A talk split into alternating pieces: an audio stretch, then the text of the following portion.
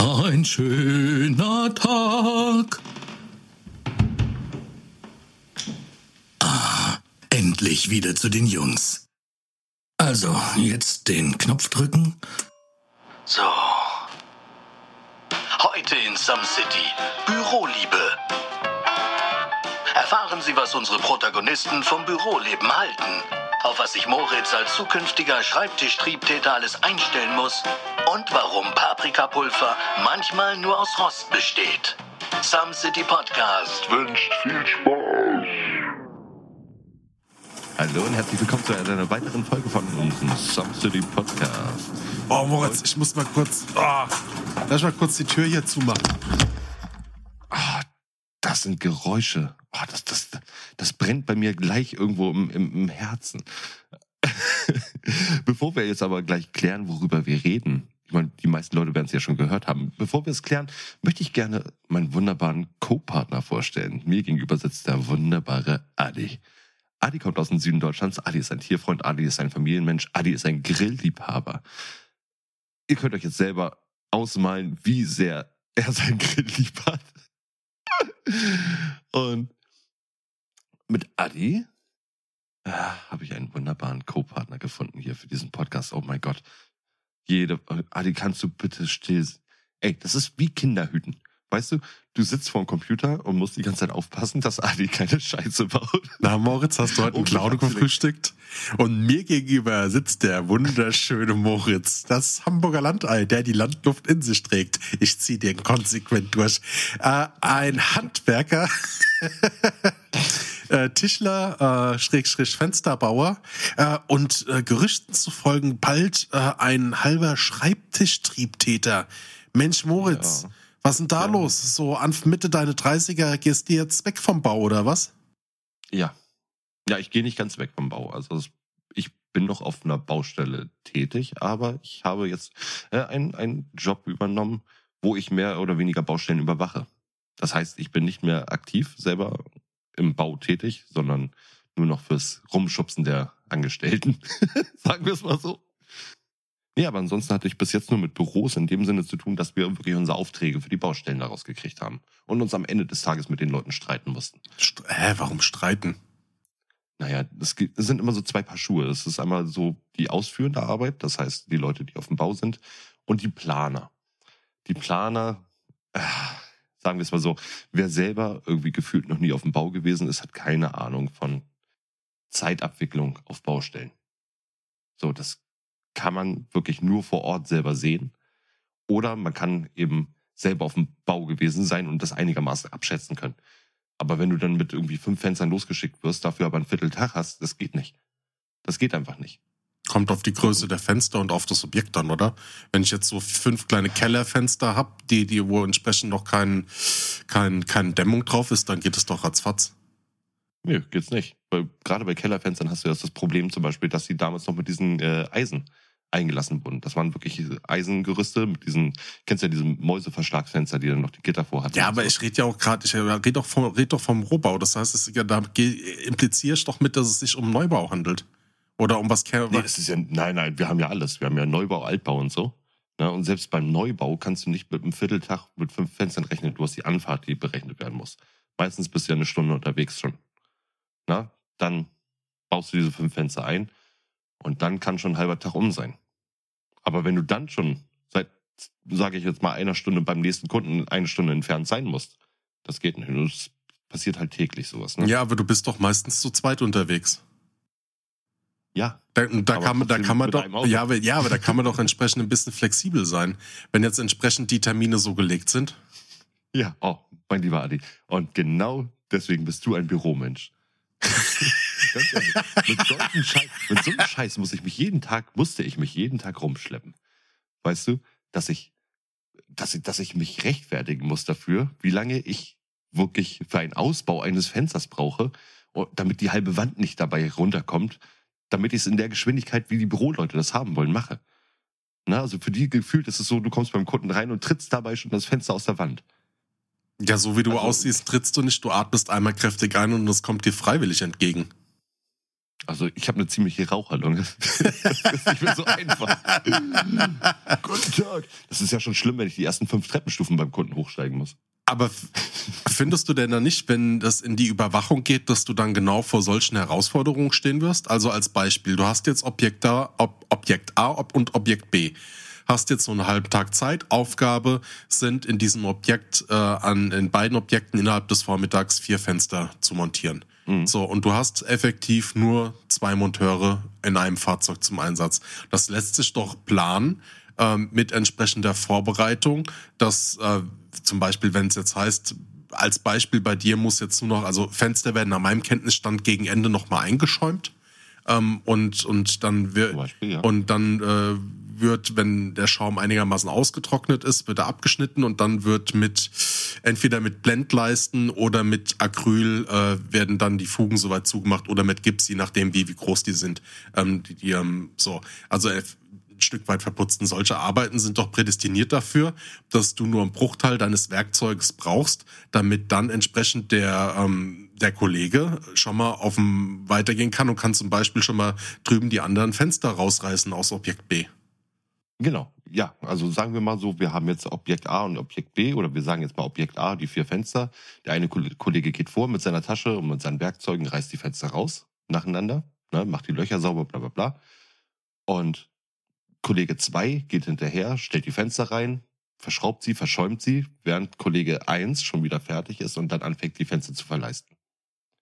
So. Ne? Also, dass alles wirklich so alles in einem Arbeitsschritt gemacht wird.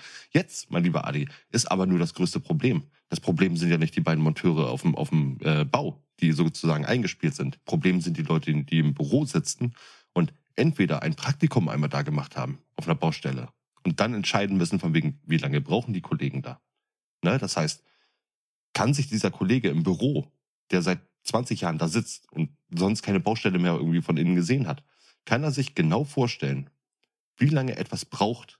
Zum Beispiel, wenn ich jetzt eine, eine Wand habe, die, sage ich jetzt mal, komplett äh, Ich eingezogen greife ein, ja kann er.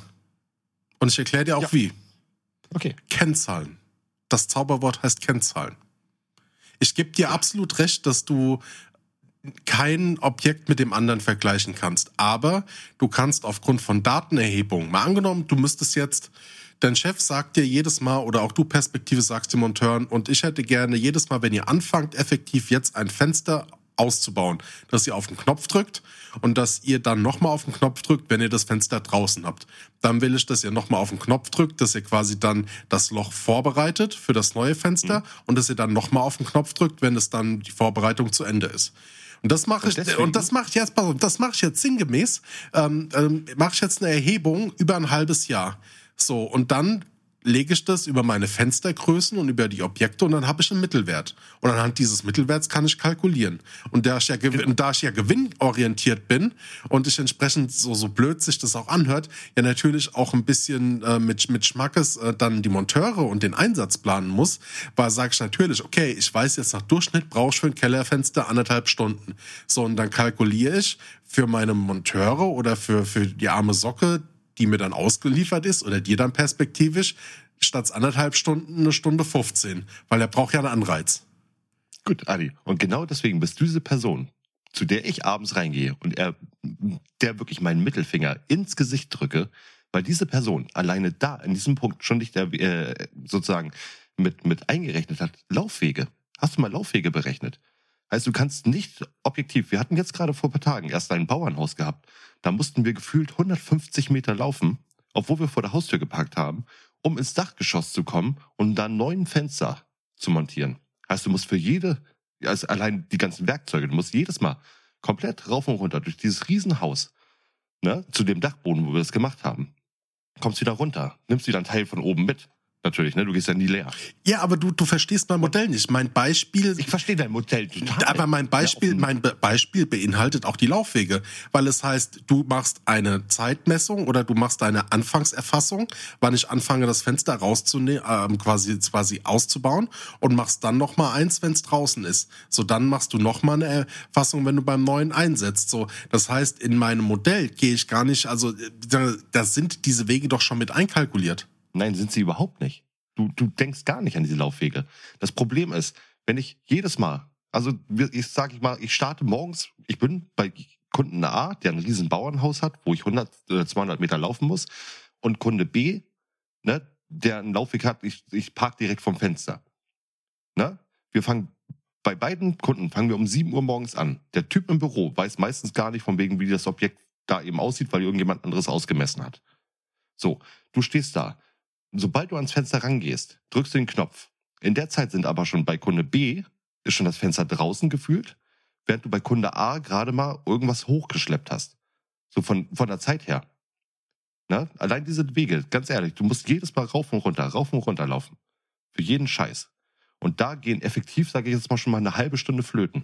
Und das kannst du so nicht rechnen. Ja, aber jetzt weißt du, dass du pauschal eine halbe Stunde mit veranschlagen kannst und jetzt wird's ja besser. Ich ja, als Monteur. Ja, aber du bist ja jetzt bald kein Monteur mehr. Du bist ja jetzt bald in, in meiner Situation, jetzt in diesem Beispiel, was wir gerade durchgehen, wo ich mit dir, wo ich dir gegenüber verargumentiere, wie ich da rangehen würde.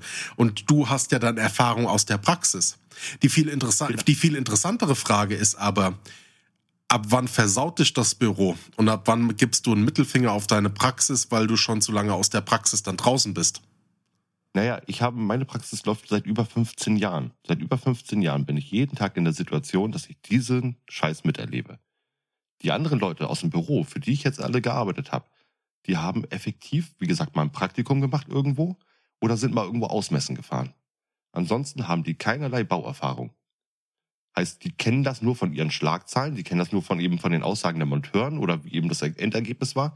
Aber wenn du selber wirklich 15 Jahre diesen Scheiß durchgemacht hast und ich stehe jetzt vor diesem Punkt, dass ich selber die Ausmessung mache von den Fenstern und dann äh, am Ende sozusagen die Zeiten koordiniere für die Leute, weiß ich doch deutlich besser als jemand, der das nicht gemacht hat, wie lange jemand dafür brauchen könnte.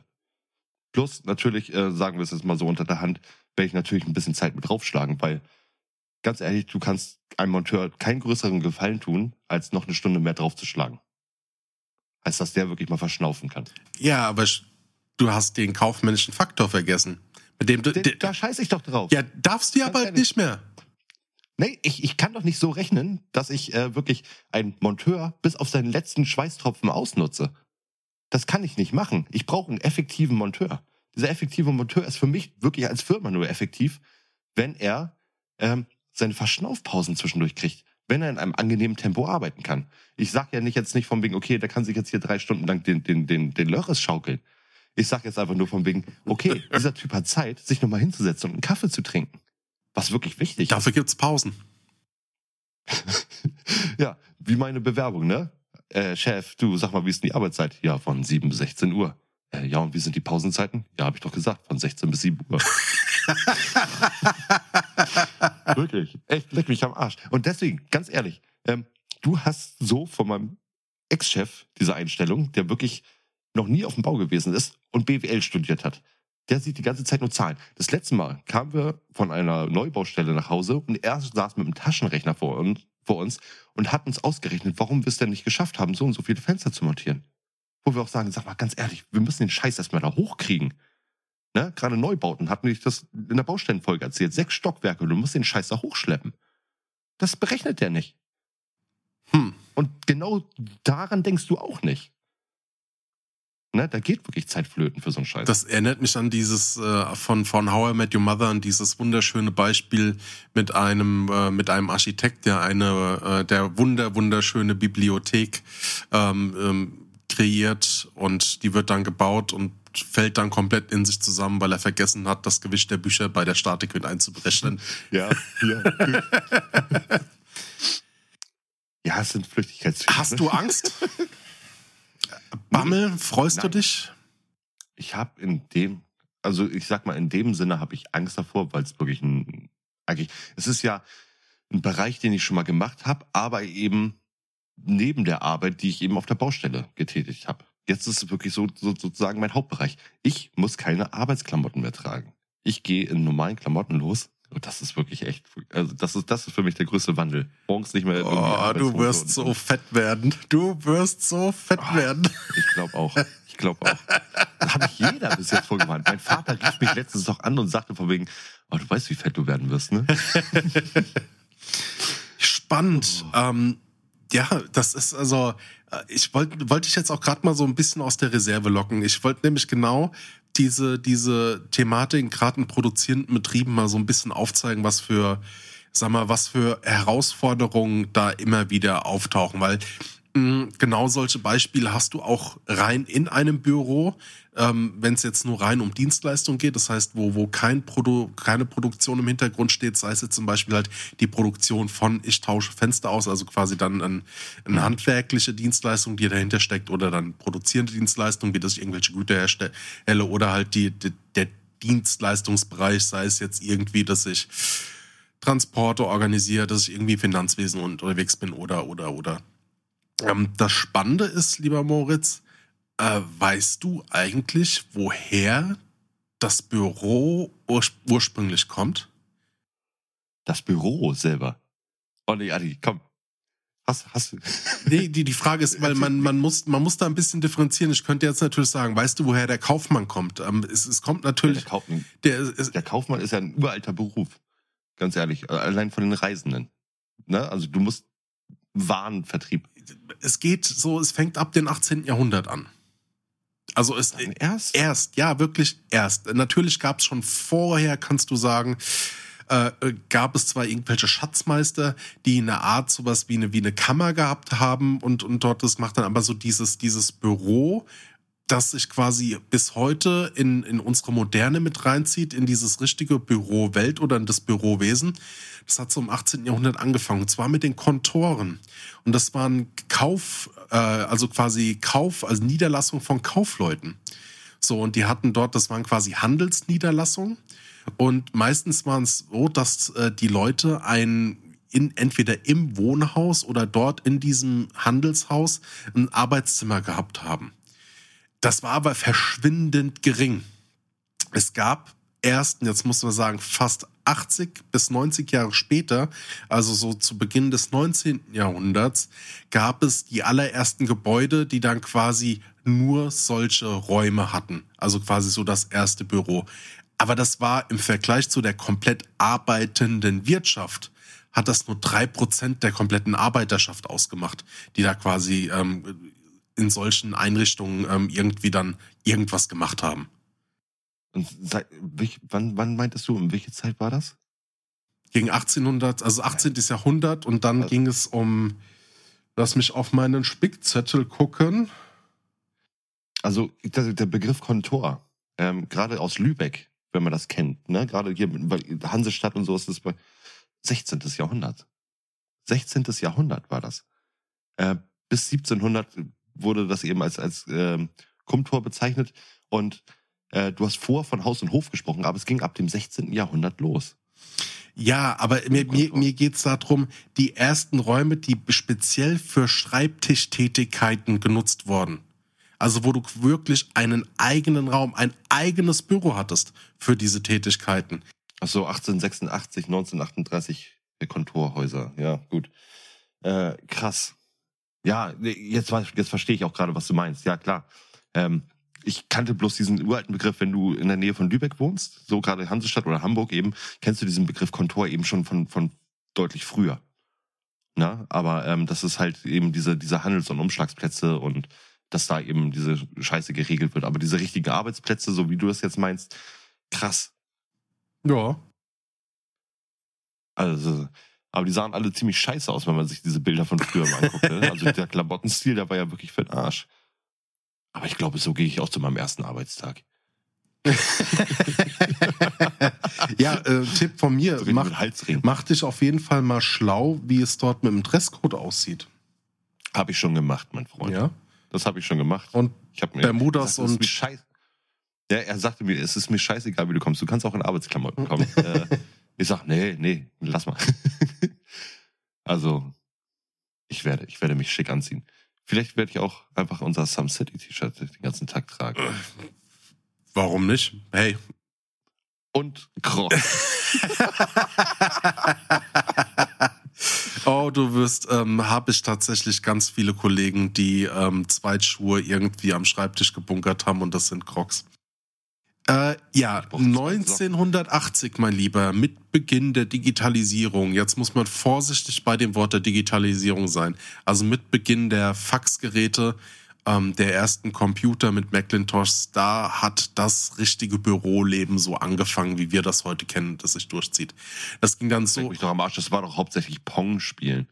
Nein, das war wirklich so, so, so. Da hat es angefangen, dass es dann die ganzen Großraumbüros gab, wo dann auch dieses Prestigeverhalten stattgefunden hat. Also wo es dann auch wichtig war, dass man quasi schöne Möbel hat. Dann gab es ja dieses berühmte Chefbüro, wo du dann ähm, den, Mara den, den Schreibtisch aus Maragoniholz hattest und den äh, den, den, den, die Schnapsbar, wo die du entsprechend bedienen konntest. Das war doch die Scheiße, wo du wirklich auf diesem endlos Abreißpapier immer diese ganze Scheiße noch ausgedruckt hast, ne? wo du an den links und rechts ja, diese, diese Abreißpapier... Die sogenannten ja, Nadeldrucker, die kenne ich noch. Die hatte ich ja. da auch in meiner Kaufmannsausbildung. oh, der allerfieseste Scherz, den ich mal gemacht habe. Kennst du die Rache des, des, des Faxgeräts? Nee, kenne ich nicht. Äh, wir haben teilweise so, so ein bisschen spaßeshalber halt die, die Nachbarbüros geärgert, ne? Halt äh, Mitbewerber. Und du nimmst ähm, die Faxgeräte. Es gibt ja entweder welche, die ziehen einmal das Blatt Papier ein und spucken das unten aus. Oh fuck, ey. So, Nein, du hast es nicht gemacht. So, das du, nicht und du nimmst jetzt quasi drei A4 Blätter und äh, klebst die ersten drei mit einem Stück Tesafilm zusammen, dass du so ein langes Band hast. Da musst du schnell sein. Dann wählst du die Nummer und lässt das Blatt einziehen. Und wenn es unten rauskommt, musst du es ganz schnell umklappen und musst es an das andere Ende mit Tesafilm machen. Und dann läuft der quasi durch und versendet dann so 300, 400 Blatt an die Nummer. Oh Gott, aber wer hat heutzutage jetzt noch wirklich Fax, also solche, solche Faxgeräte stehen? Das ist ja meistens nur noch einscannen und losschicken. Äh, es ist erschreckend, Moritz. Du, ich habe das erlebt, äh, aber auch nur so, so am Rande, speziell jetzt bei äh, Kaufmannsausbildung oder so die, die ganzen Ausbildungsberufe wie Industrie, Kaufmann, Kauffrau äh, ähm, oder ähm, großen Eisenhandelskaufmann, Kauffrau. Die, äh, die, die, wenn du die äh, fragst, die wissen manchmal gar nicht, wie, was sie machen müssen, wenn jetzt zum Beispiel du sagst, wie würdest du denn reagieren, wenn jetzt das Internet ausgefallen ist? Ganz normal wie ein Pavian, ne? Ich würde auf dem Schreibtisch sprechen und würde mit irgendwelchen Gegenständen gegen den Computer boxen. ja, also die, die würden gar nicht mehr auf die Idee kommen zu sagen, so, ey, es gibt ja noch sowas wie ein Faxgerät. Und die, du, du hast immer noch in den meisten Büros und Faxgeräten auch eine Faxnummer. Also ich kenne effektiv. Also läuft aber nicht heutzutage über das, äh, das Internetmodem nicht alles komplett wegen Telefonleitung und so durch. Da hast du doch auch Probleme dann, oder nicht? Du hast ganz normal, das Fax wird ja nach wie vor über die Telefonleitung gespeist. Und die Telefonleitungen sind jetzt neuerdings, also bei uns hier alle in der Umgebung, alle komplett über das Internetkabel. Äh, über das Glasfaserkabel gespeist. Ja, es kommt auf die Art. Mal angenommen, du hast einen Internetausfall, dann kann das ja äh, vielfältige Gründe haben. Und meistens ist ein Internetausfall nicht immer damit gleich verbunden, dass die komplette Leitung tot ist. Kann ja zum Beispiel sein, dass irgendwie äh, eine Ansteuerung für die IP-Adressen defekt ist oder nicht richtig funktioniert. Ja. Also gab es gerade einen aktuellen Fall, wie, ähm, also IP-Adressen sind endlich, ne? Also da gibt es einen gewissen Nummernkreis ja. und der Nummernkreis, der wird einem Provider zugeteilt. So, das heißt zum Beispiel, der an der magentafarbene Anbieter bekommt den Nummernkreis eins bis drei Und dann verteilt er diesen Nummernkreis auf alle Kunden. So, und jetzt hat entsprechend äh, versehentlich ein anderes EU-Land äh, gemeint, oh, der Nummernkreis 1 bis 3 ist mir und da hat ein Schalter umgelegt und dann ging bei dem magentafarbenen Anbieter überhaupt nichts mehr für einen ganzen Tag, weil halt die ganzen Nach ein üblicher Tag in Deutschland. ja. Ganz ehrlich, also wenn du mal keine Internetprobleme oder sonst irgendwas hast, dann äh, ist es ja mal ein guter Tag.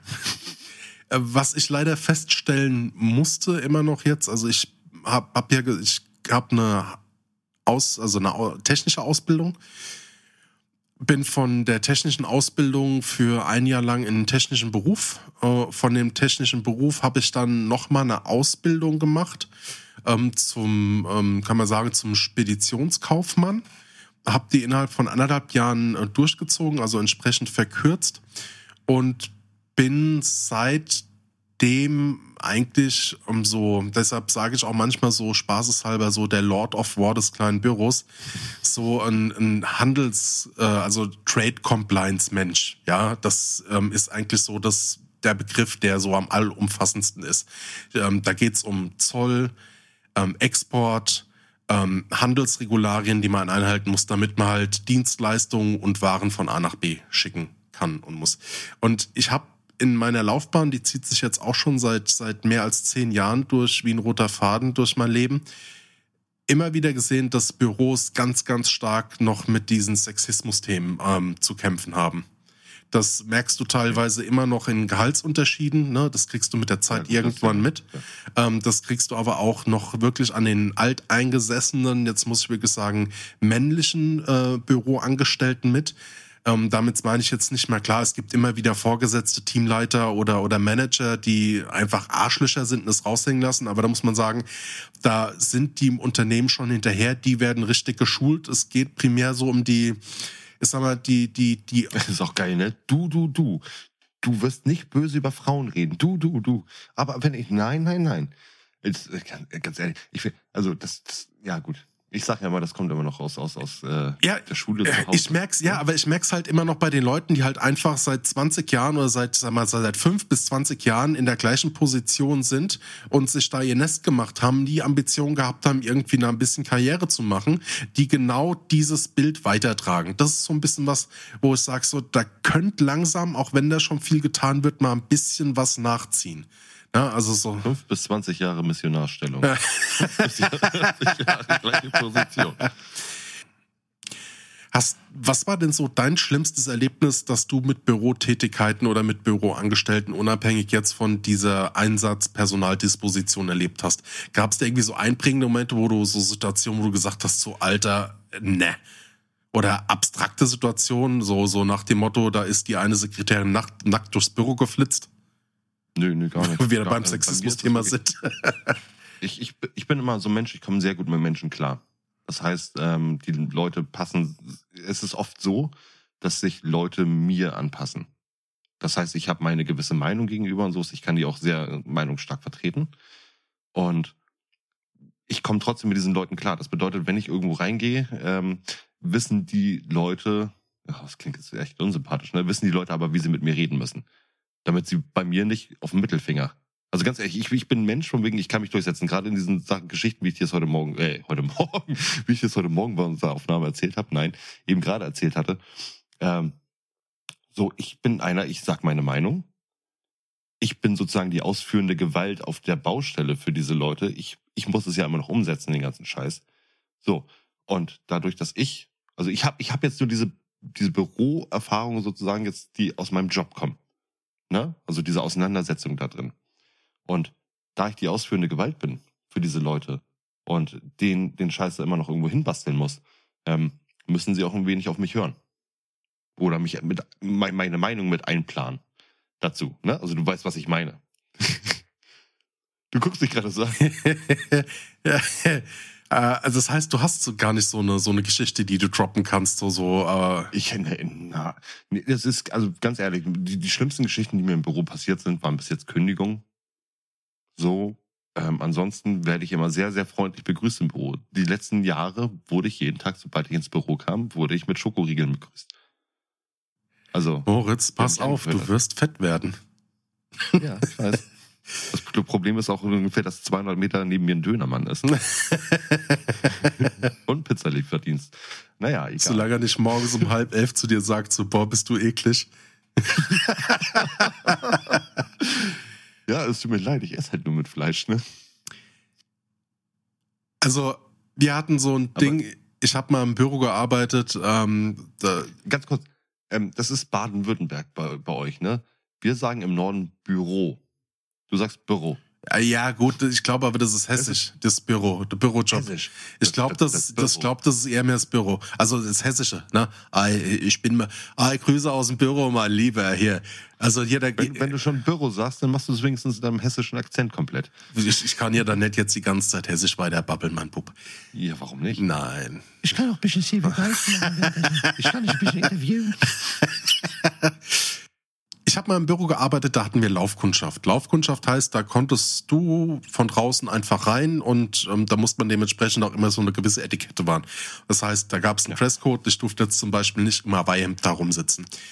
Ja. Und wir hatten so die Angewohnheit, um 16 Uhr äh, mussten wir zwar noch arbeiten, aber wir konnten die Tür für die Laufkundschaft zumachen. Und es war dann so, um 16.01 Uhr auf die Minute genau wurde der Schlüssel umgedreht und ähm, es ging dann quasi aus dem Bü aus den Schreibtischschubladen wurden die Aschenbecher und die, Ki und die Kippen rausgeholt und drei Leute sind in die Küche gegangen und haben Bier verteilt.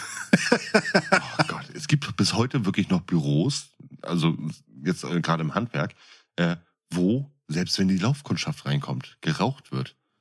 Also ich finde ich bin selber Raucher, ne? Ich find's Darf man das, darf man das eigentlich noch? Ich glaube, du musst mittlerweile das aus Raucherräume deklarieren. Also wir haben es nur Das gemacht, weil wir haben halt die Schnauze gehalten, ja. Ja, natürlich. Das darfst du nicht. Das darfst du nicht. Ganz ehrlich.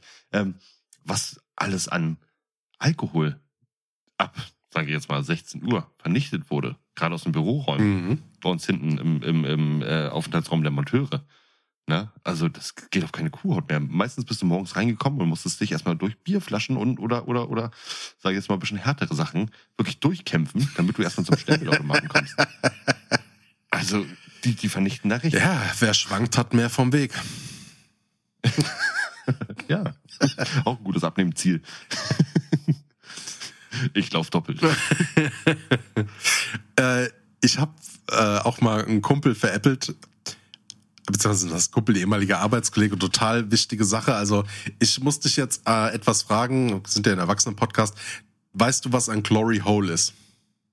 Ähm, die Band Steel Panther hat es mir zuletzt auch nochmal beigebracht. Aber ja, Okay. Glory, Glory, Halleluja. So, also äh, ich nehme an, viele, die das jetzt gerade hören, werden wissen, was ein Glory Hole ist. Das Witzige ist, äh, mein ehemaliger Arbeitskollege, äh, über dem es mit dem Thema hatte, wusste es nicht. Und ich sag dann einfach grinsend zu ihm, so morgens um 10 Uhr im Büro, ja, google doch mal danach. Auf dem Firmenrechner. Und er googelt danach auf dem Firmenrechner.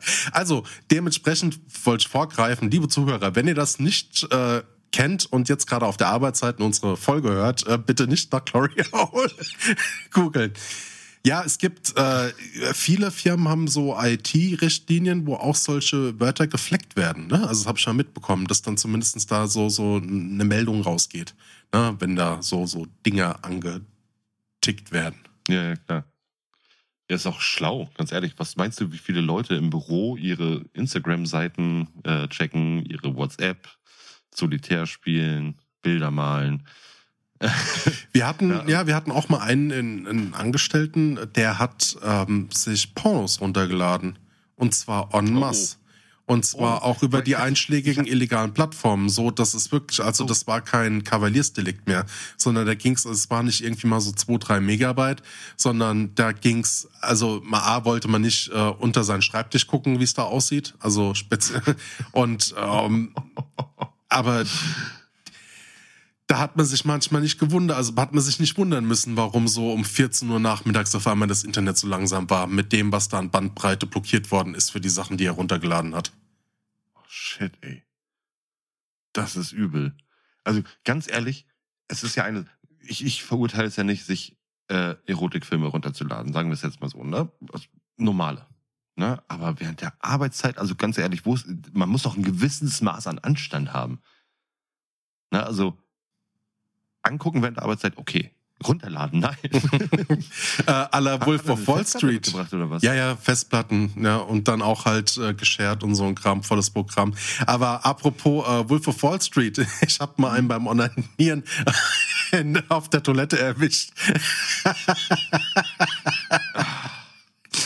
Gott, also du bist reingeplatzt und er hing da gerade am, am Wedeln oder hast du es nur gehört? Ja, gut, also das äh, war nicht zu überhören. Also halt wirklich erwischt, wo ich gedacht habe, so Alter, ne, sagst du so, ja, die vier Stunden bis Feierabend hättest du jetzt auch noch warten können. Ne? Du, Ja, du ist hast ein da, Auftrag gut gelaufen. Ist das ein Auftrag gut, ja, gut gelaufen? Ne? ja, lief wie geflutscht. Der Satz war toll von mir. Gibt's irgendwas, vor was du Angst hast? Ähm, ja, Motten. Nein. nee, grundsätzlich jetzt vor dem Job irgendwie äh, mit, mit, mit dem Büro oder so. Klar, es ist, man hat immer irgendwo eine gewisse Grundangst, Angst, wenn man irgendwas komplett Neues anfängt. Aber ich bin so selbstbewusst, dass ich mir denke, ich krieg das irgendwo nach einer Zeit hin. Ne? Also ich kann mich mit allem arrangieren, was man mir vorsetzt. Und eigentlich relativ gut. Deswegen, ich sag mal, also ich, ich bin ja immer sehr gern so ein Blödler-Typ. Ne? Das heißt, äh, wenn man meine, meine Instagram-Videos kennt oder sonst irgendwas, so bin ich auch auf der Baustelle unterwegs. Jetzt, wo ich in so eine relativ ernste Position gegenüber jetzt natürlich äh, Arbeitskräften, ne, sag ich jetzt mal den Monteuren gegenüber dann irgendwo vertreten muss, ist es natürlich eine andere Sache, weil ich immer sonst immer so Kumpeltyp bin. So, das kann ich jetzt aber nicht durchsetzen. Also ich kann jetzt nicht diese Kumpeltyp-Seite irgendwie rauszeigen. Ne? kommt drauf. Seite ja. Kommt drauf an, was für ein Vorgesetzter du sein willst. Also es gibt ja verschiedene Führungsstile, die sich auch gut kombinieren lassen. Die Kunst dabei ist halt einfach, die, die Grenze zu bewahren. Genau, ja, das, das ist das Wichtigste. Und ähm, ich möchte auf der Seite so diese, diese Führungsposition in dem Sinne sein, dass ähm, ich für meine Aussagen und für, mein, für meine Einschätzung etc. ernst genommen werde von denen. Das heißt, die können mit jedem Scheiß zu mir kommen, die können über jeden Witz lachen und so, aber am Ende, wenn das so oder so geplant ist und ich das so und so möchte, für den Chef vertretend, ähm, wird es auch durchgesetzt. Das heißt, deine Bedenken sind so ein bisschen, dass es mit der Autorität manchmal ein bisschen hapern wird. Naja, es ist aber eher nicht irgendwie die Angst gegenüber, dass von den anderen Leuten, dass mir gegenüber so hapern wird, sondern eher von wegen, dass ich ähm, diese Seite, diese autoritäre Seite irgendwo äh, durchgängig irgendwie zeigen muss. Ne? Also, wie gesagt, ich, ich, bin, ich bin immer so ein Kumpeltyp.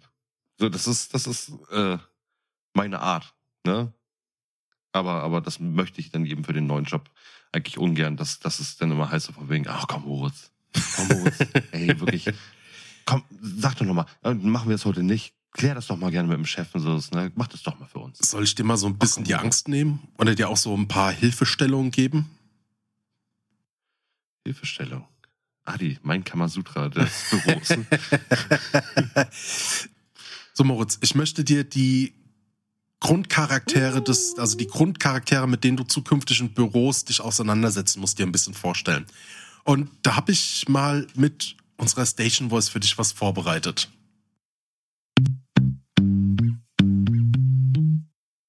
Wissen. Spannung.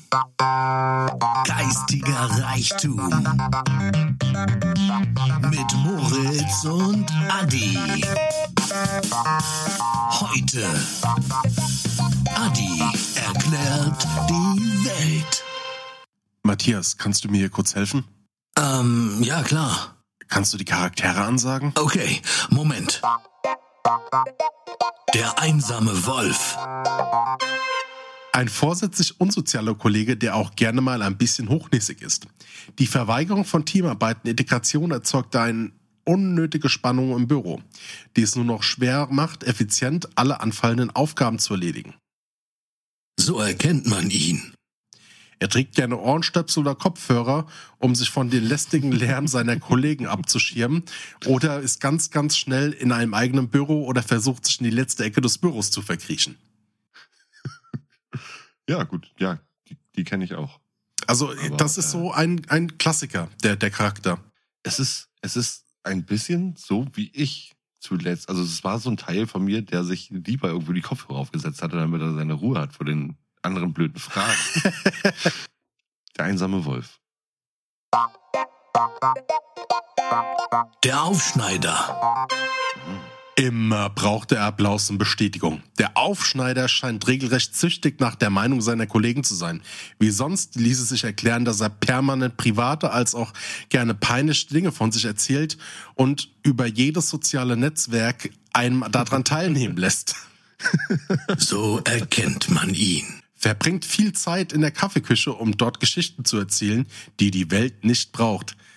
Ja, gut. Ich musste so lachen, als ich das erste Mal das gelesen habe, weil ich habe mich da schon so ein bisschen stark drin gesehen. Ja. Ich bin halt echt ja. so eine Labertasche. Ah. Genau, und das ist nämlich meine Angst, glaube ich, zukünftig. Weißt du, dass ich dieser, dieser Typ bin, der, der ja, nicht unbedingt jetzt immer die, die Meinung und sowas äh, ja, oder Applaus von seinen Kollegen haben möchte für alles, ne? Aber, aber der, Halt so, so eine kleine Schnatterbacke. So ein bisschen. Willst du den nächsten? Oh, hau raus, Adi.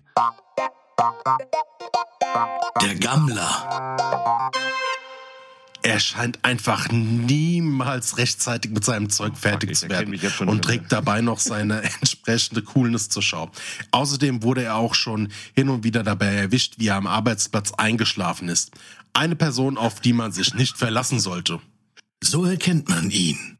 Der Gammler trägt gerne Shorts und Flipflops im Büro und lässt die Schuhe ganz gleich weg. Also manchmal, um die Füße noch bequemer auf den Tisch legen zu können. Ey, ich, wie, wie kann ich jetzt alle drei schon sein? Das ist unglaublich. Ey, ich hatte das ein einziges Mal in meinem Leben. Ich habe mal in einem Unternehmen gearbeitet, da bin ich vor Langeweile eingeschlafen. Und nicht so ein kurzes Okay. Nickerchen, wo du irgendwie nach einer durchzechten Nacht, wo dir einfach so aufgrund von äh, Schwäche dir die Augen zugefallen sind, also einfach aus Langeweile, ich wirklich für zwei Stunden einfach eingepennt bin. Wie, hat das ein eigenes Büro oder war das ein Großraumbüro? Ich hatte, das ist- waren so, so ähm, Bürozellen, kann man sagen. Da waren immer zwei Leute mit drin und zu dem Zeitpunkt war der Kollege nicht da. Also hatte ich das für mich alleine, aber die Türen waren eigentlich immer offen. So, und ich hab, hab, bin wach geworden und hab quasi registriert, so, Alter, du hast gerade nicht nur äh, einen Sekundenschlaf gehabt, du hast halt gerade echt über zwei Stunden gepennt. Und dann bin ich zu meinem Vorgesetzten gegangen und habe gesagt so, ey, Kollege, wir müssen hier was machen. Sagt so, es kann nicht sein, dass ich bin ja vor Langeweile eingeschlafen, gib mir mal Arbeit. Und weißt du, was der Penner zu mir gesagt hat? Ne? Ja, siehst du mal, wie gut du es bei mir hier in der Abteilung hast. Ganz ehrlich, das ist doch ein, äh, was, wie ist das, äh, das, der Gegenteil von Burnout? Was war das? Bore-out? Board-out, Board-out. Alter. Ja, es hat doch nicht lange gedauert, dann Abteilungswechsel, alter Falter. Also ganz ehrlich, wie oft ich meinen Ex-Chef, also den Ex-Ex-Chef, dabei erwischt habe, wie er äh, irgendwelche Feuerwehr- und äh, Kettensägen-Videos irgendwie geguckt hat auf seinem Computer und jedes Mal, wenn ich dann vorbeikam, musste er schnell wegklicken. Ach, geil. Der irre E-Mail-Spammer. Der Mail-Junkie lebt für die E-Mail. Er liebt es, bei jedem Piep absolut jeden mitten CC zu setzen und natürlich auch immer auf Antwort an alle zu klicken. Diese Spammer sind der Hauptgrund dafür, dass die Mailpostfächer der Kollegen chronisch überfüllt sind und zu stundenlangen sinnlosen Mail-Löschung- Mail-Löschungsorgien führen. So erkennt man ihn. Er checkt unablässig seine Smartphones und sein PC auf neue E-Mails. So sehr, dass er zu nichts mehr anderem kommt. Es war vielleicht nur eine Abwechslung, so zukünftig nicht mehr immer nur noch Werbung von irgendwelchen Penisvergrößerungspumpen oder Viagra-Pillen zu bekommen. Aus Ja, dem Powers und die schwedische Penispumpe. Penisvergrößerungspumpe, ja. Nein, das ist nicht meine. Oh, hier ist ein Buch aus den Powers, meine Erfahrung mit der schwedischen Da ist dein Name eingraviert. Ja, cool, das wäre wirklich geil. Austin Powers. Austin Powers, Vater. Also mir ist aufgefallen, meistens sind das sehr, sehr unsichere ähm, Leute, die sowas machen, die übereifrig alle mit einkopieren. Aber nur um sicher zu gehen, oder? Ja, meistens. Die wollen sich damit dann absichern. Also ich habe mir über eine Zeit lang habe ich mir mal angewöhnt, weil das so viele E-Mails waren, dass ich überall, wo ich in CC war, also es gibt ja direkt an und CC ist ja sowas wie quasi die äh, kommt also diese durch CC ist Kohle-Copy oder Coal-Copy kommt es ja. Man hat damals ja öfters mit äh, Kohlepapier Abschrift gemacht. Ähm, das ist, nach meinem Kenntnisstand kommt es daher. Und CC ist nur zur Kenntnisnahme. Und ich habe die zeitlang einen Job über ein Jahr nicht gelesen. Ich habe, ja, ich bin CC gelöscht. So, und dann Ja. kam natürlich öfters mal die Frage von solchen Leuten, ja, aber du warst doch in der E-Mail mit drin. Ich so, ja, ganz ehrlich, ich war ein CC. Ähm, da hättest du die auch direkt an mich schicken können, wenn da was für mich Wichtiges mit dabei war. Hast du noch einen für mich? Der Schleimer. Applaus, Applaus, der Boss ist einfach der Größte. Ja, es gibt nichts, dem der Ja-Sager nicht zustimmt. Nichts, was er nicht schaffen würde. Und hat er Zugang zu Zeitreisen oder wie schafft er es dann dem Chef, alles äh, im Rektum recht zu machen? Und zwar schon gestern.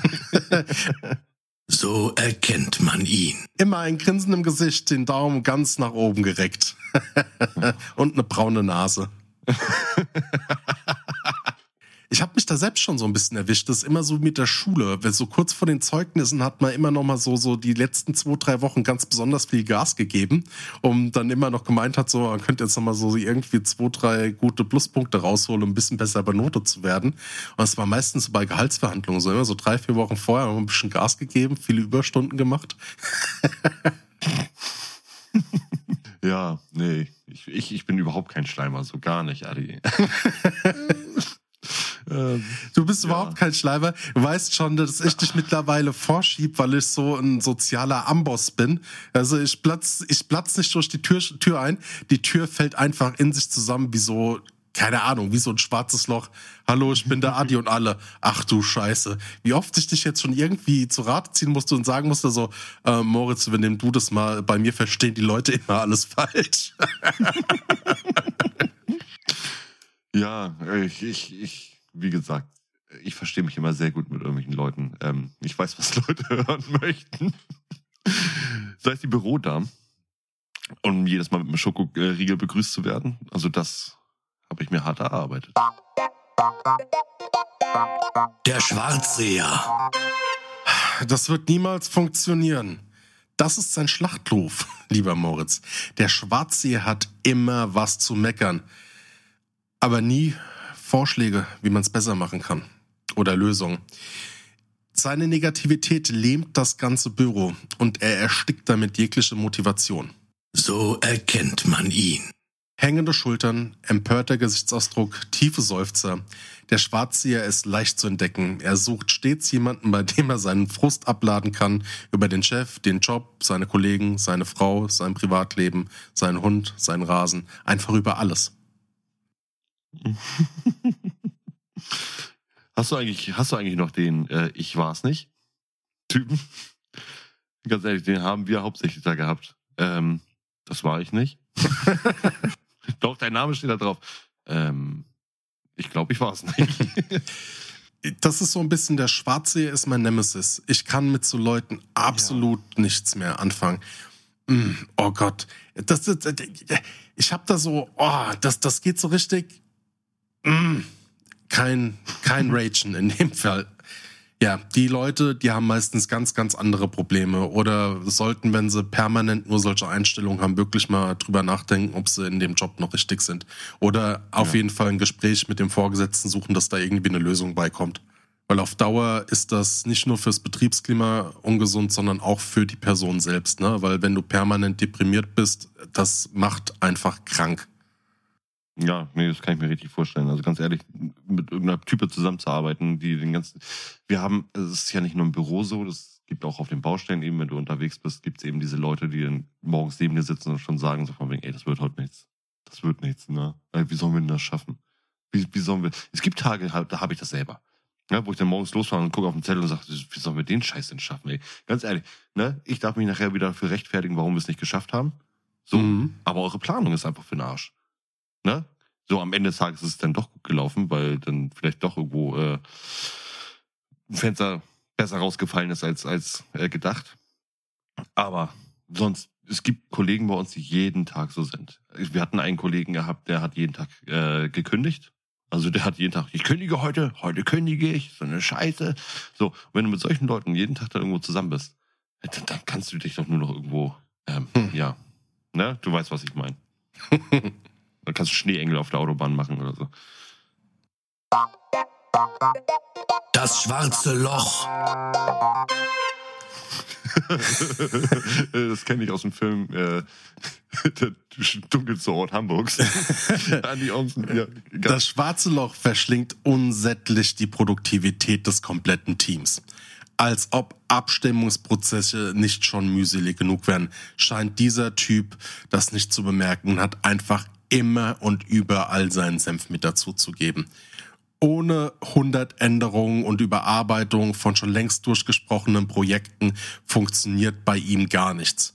Was bedeutet das für seine Kollegen? Überstunden So erkennt man ihn. kommt immer mit einem roten Kugelschreiber zur Lagebesprechung und ändert permanent seine Meinung. Hat schon alles durchkorrigiert. Nein, nein, wir machen es doch anders. Fuck, Alter. Oh, ja, ekelhaft. Oh, Was hast du noch für mich? Der Selbstverliebte. Er hält sich vermutlich für zu sexy für seinen Job und kann einfach nicht damit aufhören, über seine Fitnessaktivitäten zu reden und dabei seine Muskeln zur Schau zu stellen. Diese Typen sind zu sehr damit beschäftigt, sich selbst super zu finden, um mit ihren Kollegen vernünftig zusammenzuarbeiten und Aufgaben rechtzeitig fertigstellen zu können. So erkennt man ihn. Der eitle Gockel überprüft in jeder sich bietenden, spiegelnden Oberfläche sein Ebenbild, mixt sich Eiweißshakes in der Kaffeeküche und erzählt jedem, dass er hören will oder auch nicht von seinem neuen, von seiner neuen verrückten Diät, von seinen XK-Pass im Fitnessstudio oder von seinem neuen Multivitamin-Shake. Das ist das, äh, das andere. Ich bin Veganer oder hier mein iPhone, ne? Matthias, haben wir jetzt noch welche? Nein, Adi, das waren alle. Ja, lieber Moritz, das sind die neuen Charaktere, mit denen du dich in Büros auseinandersetzen musst. Natürlich jetzt alle sehr, sehr ins Extreme ähm, ähm, dargestellt. Ja, aber an der Stelle, Matthias, danke. ja, danke, Matthias. Bitte. Und MG The Voice sagt bis bald.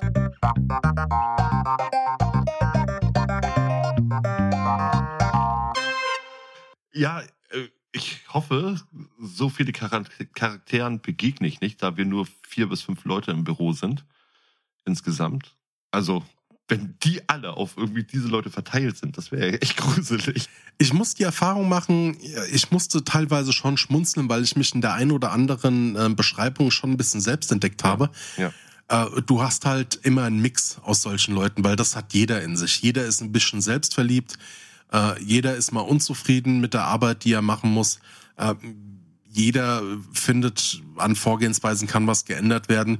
Es muss halt eine, eine gesunde Balance sein, ne? Aber es gibt immer Leute, oh, wie diesen verfickten Schwarzseher. Ähm, gucken wir. Wie gesagt, also ich werde euch die nächsten Wochen mal informieren, welchen Charakteren ich da begegne. Äh, wie ist denn das jetzt aktuell bei dir? Hast du denn solche Charaktere bei dir jetzt gerade so im Büro? Ja, natürlich. Das meinte ich ja mit genau mit diesem gesunden Mix. Also natürlich habe ich ähm, Kollegen, bei denen ist jetzt der eine Typ ganz besonders ausgeprägt oder auch eine Kollegin, bei der das ganz äh, ausgeprägt ist oder das ein oder andere. Aber so sehr, weil ich da halt arbeite und ich mir vorstellen kann, dass da die ein oder andere Person unseren liebevollen Stimmen lauscht, äh, möchte ich da nicht so ins Detail drauf eingehen. Ich kann dir gerne von ehemaligen Kollegen, das jetzt schon seit acht Jahren zurück ist, mal so über Extreme halt berichten, ja. Aber Ja. ähm, wie gesagt, das ähm, Extreme war so ein Schwarzseher. Äh, das war eine Person, die hat nur gemeckert. Alles ist scheiße, alles ist schlecht. Hat äh, ganz, ganz wenig konstruktiv dazu beigetragen, an der Situation was zu verbessern. Und hat dabei noch Überstunden gemacht wie ein Vollidiot. Also der hat, der hat während, während andere ähm, mal so eine halbe Stunde am Tag länger geblieben sind, ähm, hat der in der Woche halt einfach mal so 10, 15 Überstunden gemacht. Und hat aber im Vergleich zu der Teamleistung oder zu den einzelnen Teammitgliedern nur die Hälfte oder nur drei Viertel der Arbeit geschafft. Wie jetzt jemand oder wie damals ich zu dem Zeitpunkt, der halt einfach innerhalb seiner acht Stunden, jetzt ohne groß länger im Büro sein zu müssen, ähm, da halt entsprechend mehr gearbeitet hat. So, und das ist dann irgendwann so negativ ausgestoßen, dass ich ihn halt wirklich gesagt habe, weil er halt permanent äh, da an mir rumgestichelt hat, ähm, dass ich ihm dann halt mal seine Meinung, also ihm mal meine Meinung gegeigt habe, was ich denn von dieser konstruktiven Art und Weise halte, wie er da dann mitwirkt in, in dem Büro. Ja, äh, Problem an dem Ganzen, ich habe das schriftlich gemacht. äh, da war ich halt so ein bisschen der irre E-Mail-Spammer. Also wie ich mitbekommen habe, dass er es gelesen hat, er kam dann zu mir ins Büro und wollte mir die Fresse polieren. Ernsthaft? Ich hatte echt fast mal eine gewaltsame Auseinandersetzung im Büro. Kann mir richtig. Oh, so ist es doch nervig. Das ist doch richtig nervig. Ja, und dann merkt man auch spätestens ab so einem Zeitpunkt, ähm, wenn du mich persönlich fragst, muss man da durchgreifen. Da ist, muss einer von beiden hat dann nichts mehr in der Firma zu tun, weil dann sind, das ist für mich ein Punkt, wo ich sage, Personalabteilung, alles schön und gut, aber es gab für keinen Konsequenzen. Weder für mich, weder für ihn. So, und man hat, und man hat auch das nicht gelöst an der Stelle. Bis dann irgendjemand dann für sich entscheiden musste, zu gehen. Ne? Also nach dem Motto, der Klügere gibt nach.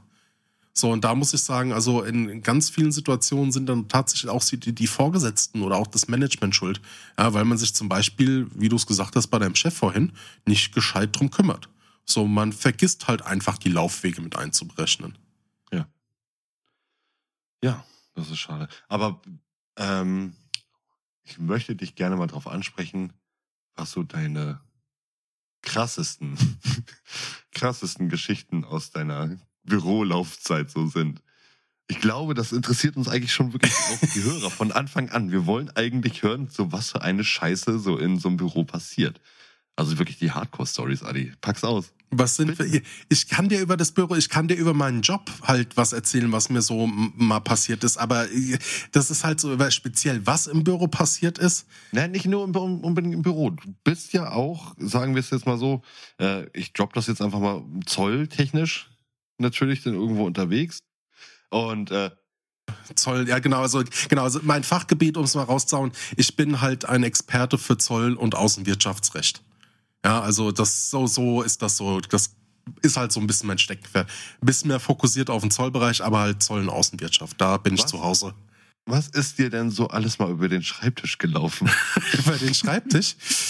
äh, ich hatte, ich war mal eine Zeit lang Abfertiger am Flughafen und habe und hab, äh, für Privatleute ähm, Sachen ähm, verzollt. Ja. Und da habe ich krasse Sachen entdeckt. Also zum Beispiel ähm, eine Sache äh, war zum Beispiel Kokain, ähm, das als Paprikapulver deklariert war. Ernsthaft? Mhm. Und zwar wird da Folgendes gemacht: Das waren so kleine Paprikapulverpäckchen. Äh, die, die nehmen Rostpulver und vermischen das mit dem Kokain und dadurch bekommt es die Farbe vom Paprikapulver. So, und dann wird das als Paprikapulver deklariert. Ja. Mit Glück kriegt es der, äh, der Kontrollmechanismus nicht mit. Und dann, oder zum Pech, ne, weil es ist halt einfach eine gefährliche Droge. Und äh, wird dann äh, mit einem starken Magneten, wenn das dann über der Grenze ist, geht man dann über das Material drüber und trennt somit wieder halt das Kokain von dem, von, von dem Rost. Ja. Und das erkennt, das zum Beispiel was, das erkennt man nur über eine Röntgenanlage, ne? weil das Metall halt entsprechend ein anderes Bild wiedergibt, ja. wie jetzt zum Beispiel das ähm, äh, Paprikapulver. Heißt, auch so stichprobenartig dann irgendwo zu sagen, okay, wir haben hier Pulver. Also waren das wirklich so deklarierte Waren, Waren dass es äh, wirklich richtig mit, mit Etiketten und sowas ja, bezeichnet war? Ja, ja. Ach so, krass, ja, das ist dann natürlich ja. übel.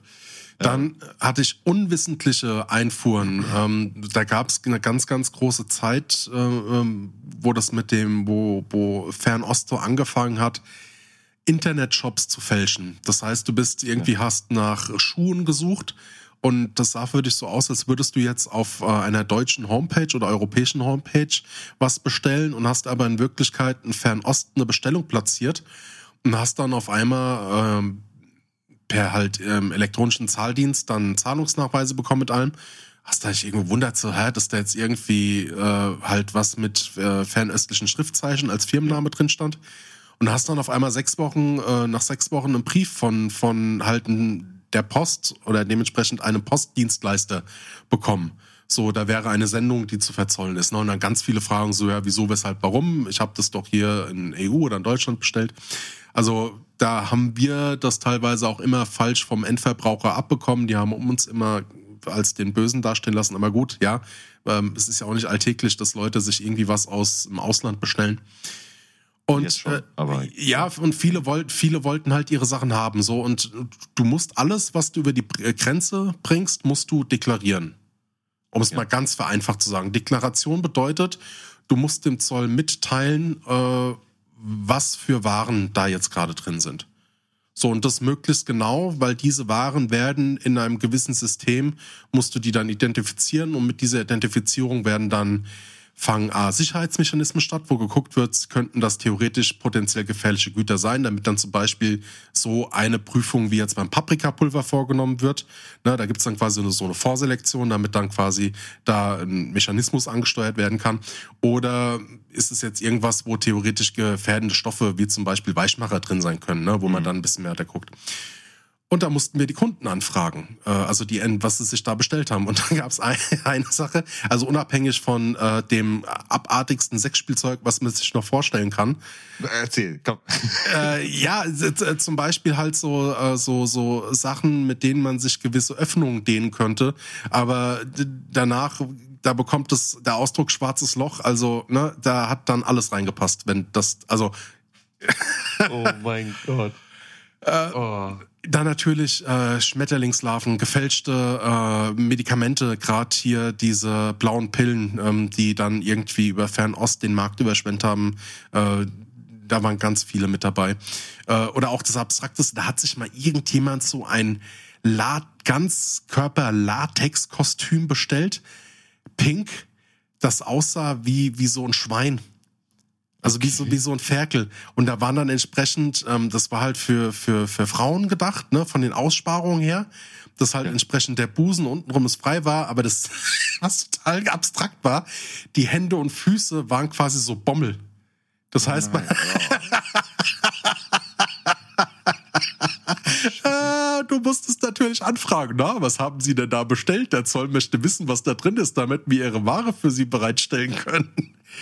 Also muss man sagen, ich arbeite nicht beim Zoll, sondern ich arbeite oder habe in dem Zeitpunkt eng mit dem Zoll zusammengearbeitet, was das angeht, ne, und dann quasi vorbereitet. Ja, das waren eher mehr so lustige Sachen, ja, und ja, und ja, dann gab's halt auch schon ein paar Sachen, da geht's halt schon in den Bereich, ähm, wo man sagen muss, in den Bereich ähm, Terrorismusbekämpfung mit allem. Ne, äh, ist, du hast halt an Hotspots, das wird in Hamburg, wie in Bremen und in Frankfurt, wo halt einfach mit die größten Dreh- und Angelkreuze für den internationalen Güterverkehr sind, hast du immer irgendwelche Waren, die da durchgeschleust werden, die eigentlich dort überhaupt nichts zu suchen haben. Ja.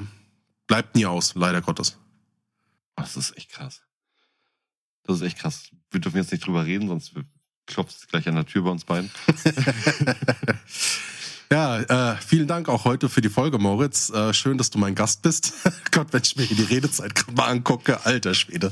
Ja, gut, was, was sollen wir machen? Wie gesagt, ich stehe erst vor dem Thema. Du bist seit Jahrhunderten in diesem Thema drin.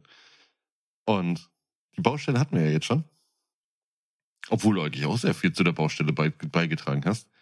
Ich habe ja auch mal auf Aber- der Baustelle gearbeitet. Vor allem dein Gesichtsausdruck, der war schon cool. Wie so, ah, woher weiß der das mit, der, mit dem Schaum? Woher weiß der das mit der Verblendung? Woher weiß der das mit dem Gips, mit dem Verputzen? Ja, der Gesichtsausdruck war dann so, du hast angefangen, ich dachte so, oh, wow, okay, Adi kennt sich aus. Und dann hast du so weiter erzählt und ich dachte so, okay, das ist Laienwissen. Übrigens, funny Side Fact. Äh, Leute, die viel dumm babbeln und hochtrabend über Themen dumm babbeln, wirken intelligenter, währenddessen die Leute, die eigentlich intelligenter sind, auf sowas verzichten und dadurch dümmer wirken.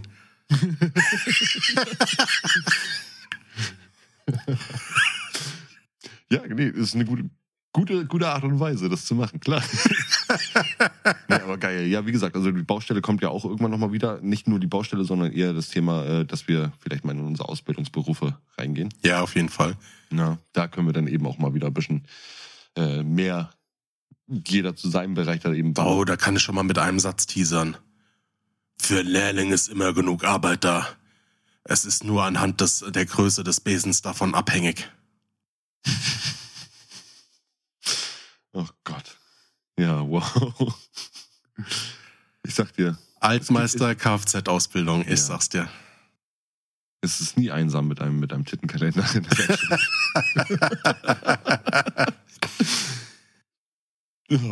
So, Moritz, zum Ende der Folge. Was ist deine Summe? Alter, ähm, ja, ich habe keine Angst vor dem, vor dem späteren Beruf. Ich finde es eher lustig, was für Arten da einem begegnen können im Büro. Und wenn es dann wirklich so, also wirklich so spezifisch eben wie auf diese einzelnen Personen, die du, die du so erklärt hattest, äh, dann auch zutreffen würde. Aber ich glaube eher, man trifft eher so auf Mix-Leute. Ja? Mhm. Also habe ich, denke ich mal, Nee, ich habe ich hab wenig Angst. Ich freue mich auf die Zeit. Besonders, weil ich einfach nur sage, von wegen, ich möchte nicht, bis ich 65 bin, Fenster schleppen den ganzen Tag. Das geht auch meistens körperlich gar nicht. Nee, geht nicht. Und die meisten fallen auch dann wirklich nach der, nach der, oder gerade zum Anfang der Rente oder vor der Rente dann halt, dann eben für immer um. Ne? Mhm. So, und das möchte ich nicht. Deswegen werde ich lieber fett, muss Sport machen, muss auf meinen Cholesterinwert achten. und dann ähm, gucken wir mal, was die Zeit bringt. Aber ansonsten, ja, ja. Ja, ist halt ein Job, ne? Es wird sich nie was für uns ändern in der Zukunft. Es wird immer so bleiben, ich werde immer lustig sein. Naja. Naja. Dann werde ich nachher komplett so, in, in spätestens sechs Wochen bin ich komplett dieser verklemmte Typ, der dann irgendwo da hängt und sagt, ja, Adi, so, so können wir doch nicht babbeln hier. das geht nicht. Was ist denn deine Summe, Adi? Also ich meine, du bist ja jetzt wirklich seit, seit gefühlt 34 Jahren bist du jetzt in diesem Beruf. Nur gefühlt. Ähm, was nimmst du aus der Zeit mit? So, ist es der Beruf, der dich erfüllt? So komplett? Oder bist du auch so einer, der sich sagt, so von wegen in spätestens fünf Jahren, ich muss unbedingt nochmal einen Ausbildungsberuf zum, zum, sag ich jetzt mal, Dachdecker machen, damit ich mal wieder rauskomme? Also es gibt tatsächlich einen Plan B. Ich habe immer gesagt, wenn alle Stricke reißen, dann mache ich nochmal eine Umschulung zum Schuster oder zum Metzger. Das weiß ich noch nicht genau was, aber ich tendiere tatsächlich eher mehr zum Schuster. Ähm, so blöd sich's anhört, weil ich da einfach schaffende Berufe ganz toll finde mittlerweile. Ne? Ja. Also auch gerade, aber das Umdenken hat halt erst vor so ähm, ein paar Jahren angefangen. Ne? Beispiel, was ich erzählt habe, äh, mit, mit diesen Selbstversorgersachen, Brot machen, äh, Most machen und äh, Wurst Ja, machen. das ist, und das ist dann schon krass, so gerade Schuster oder so, wenn du dann wirklich in einen Bereich gehen willst, wo du kein Geld verdienst. Mm, Und genau das ist es. Die Bereiche werden wieder kommen. Und du musst dann, und du musst dich dann von der Masse abheben. Du musst dann einfach gut sein. Und wenn du irgendwann mal den weiß- Durchbruch, weiß Durchbruch hast und du dann einfach die geilsten Lederschuhe machst für, ne, dann, dann kommen die Leute. Ja, die ersten Jahre wirst du jetzt wahrscheinlich erstmal irgendwelche gefälschten Schuhe aus, aus äh, Fernost reparieren Nein, müssen. das mache ich schon lang nicht mehr. Das mache ich schon lang nicht mehr. Mm, ähm, Nee, reparieren müssen, meine ich. ach so. Schuster.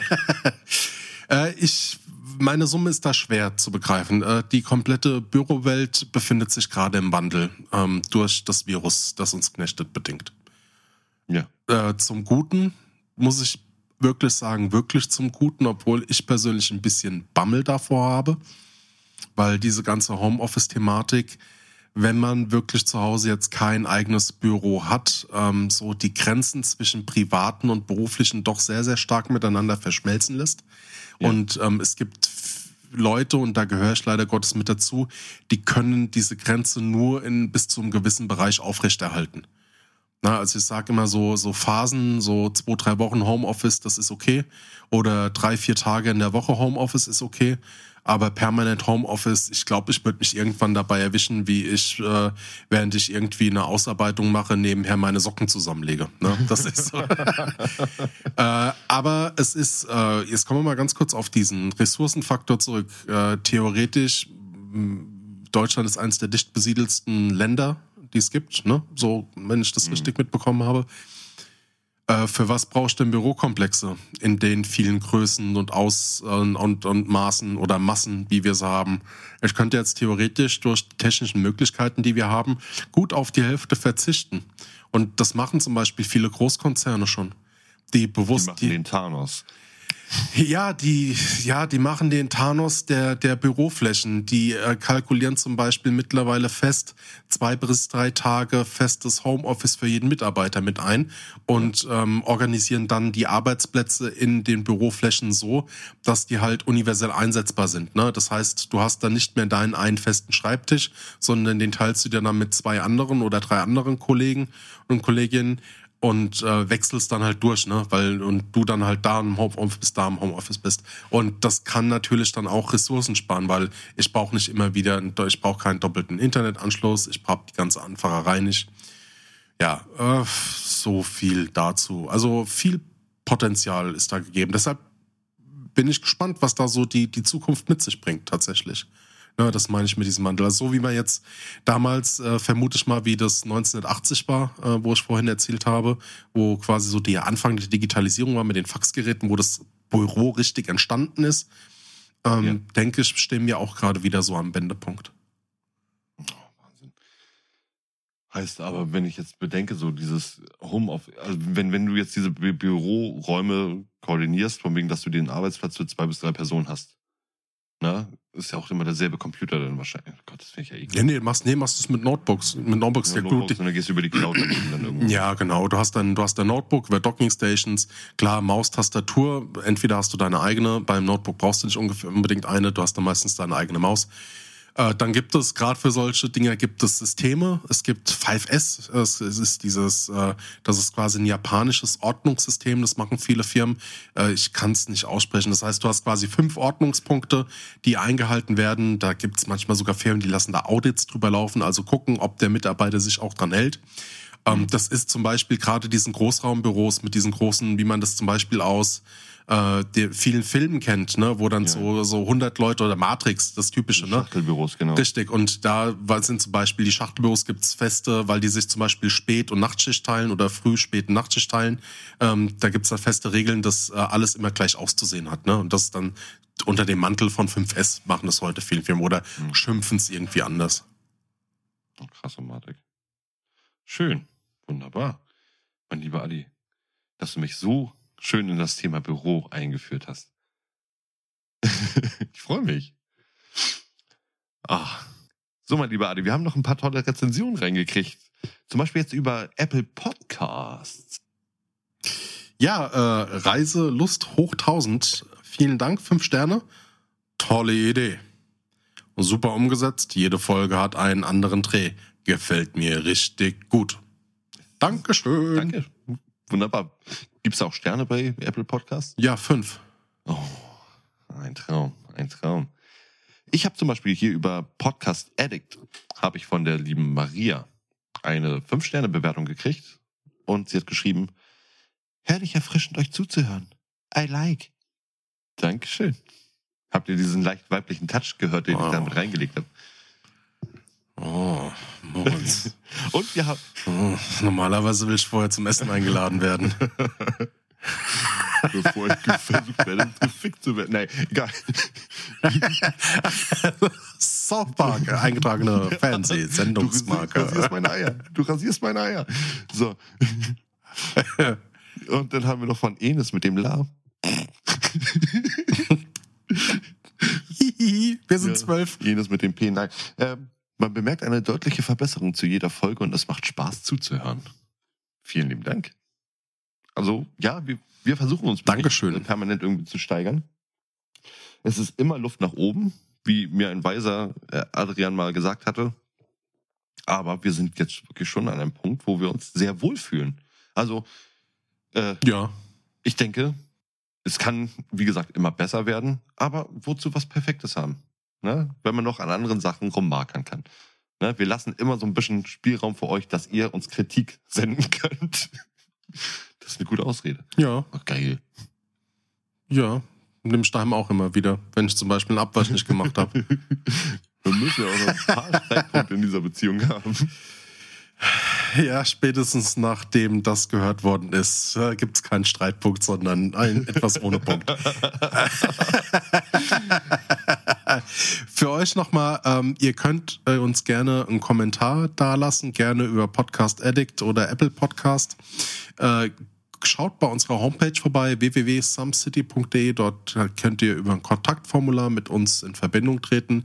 Nutzt unsere sozialen Medien. Also wir sind auf Facebook, wir sind auf Instagram unter SumCity zu finden. Dort könnt ihr uns gerne eine Direct Message schreiben, wenn ihr irgendwie mit uns in Kontakt treten möchtet. Ähm, genauso, wenn ihr Themenvorschläge habt oder Ideen oder irgendwelche Wünsche, wenn euch irgendwas brennend interessiert, was ihr schon immer mal über den lieben Moritz und mich wissen äh, und meine Wenigkeit wissen wollt, nutzt das. Ne?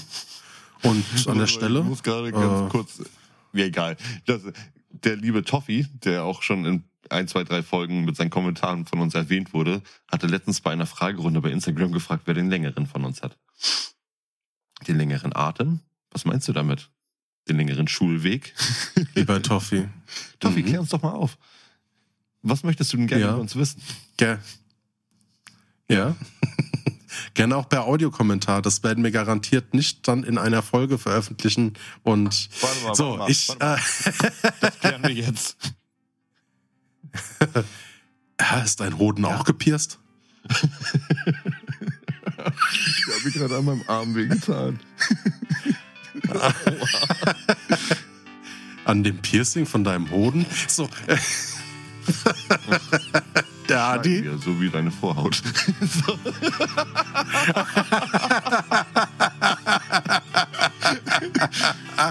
So, der Adi. Entschuldigung, oh Gott, ey. sagen Tschüss.